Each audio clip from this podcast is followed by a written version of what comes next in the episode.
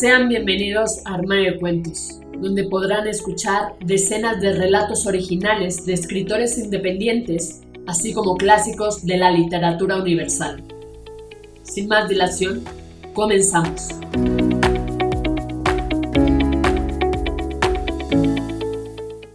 Hola, ¿cómo estás? ¿Escuchas Armario de Cuentos? Yo soy Mari Carmen y el día de hoy toca tu cuento hecho audiolibro donde podrán escucharte cientos de personas alrededor del mundo a través de 12 plataformas donde publicamos Armario de Cuentos, entre las que destacan Spotify, iTunes, entre otras.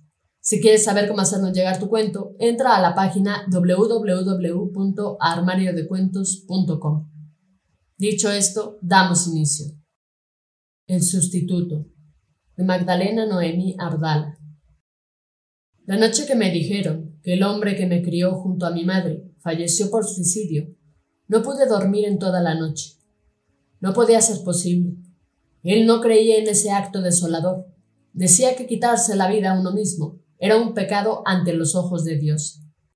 Cuando leí la carta que le dejó a mi madre, mi mente se llenó de misterios, miles de preguntas sin ninguna respuesta.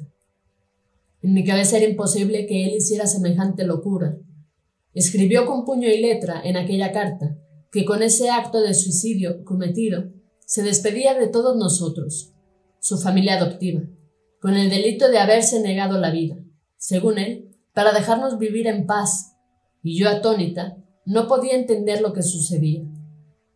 En la fiscalía nos dijeron que solo habían encontrado su cabeza, que el cuerpo había sido comido por animales salvajes y no nos escuchaban cuando exponíamos que no fue un suicidio, sino un homicidio. Cerraron el caso, lo encajonaron y siguieron con otros sucesos. En casa no entendíamos nada y dejamos de hablar del tema para respetar su muerte. Pero yo no podía dejar de pensar y especular lo que en verdad pudo haber pasado.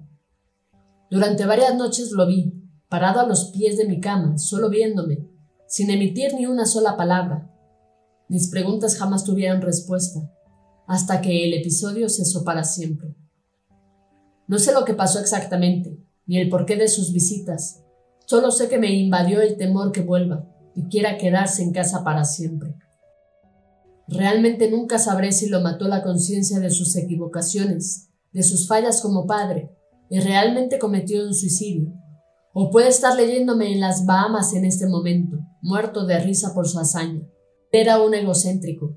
Siempre llevaba la delantera y siempre pensaba que era él quien daba la última palabra, el que tenía la razón constantemente y no daba el brazo a torcer. Pero también reconozco que a pesar de todo lo malo y lo negativo en él, siempre estuvo cuando necesité ayuda, con mi vida, con mis hijos, y a pesar de la herida me duele su desaparición tan repentina. Aún no sé la verdad, si vive o está en el otro mundo verdaderamente, lo único que sé, que si alguna vez me enterara que está en esta vida, no soy quien para juzgarlo. No me voy a prestar para ese malestar, porque no soy yo quien se hizo daño. Aquí lo espera la justicia divina, y no quisiera estar en su pellejo. Fin. Esto ha sido todo, espero que te haya gustado. Si fue así, compártelo con todos tus amigos. No olvides comentar qué te pareció este relato de Magdalena Noemí Abdala Recuerda seguirnos en nuestras redes sociales, Instagram, Twitter y Facebook. Nos encuentras como Armario de Cuentos. Con esto me despido. Cuídate mucho. Hasta la próxima.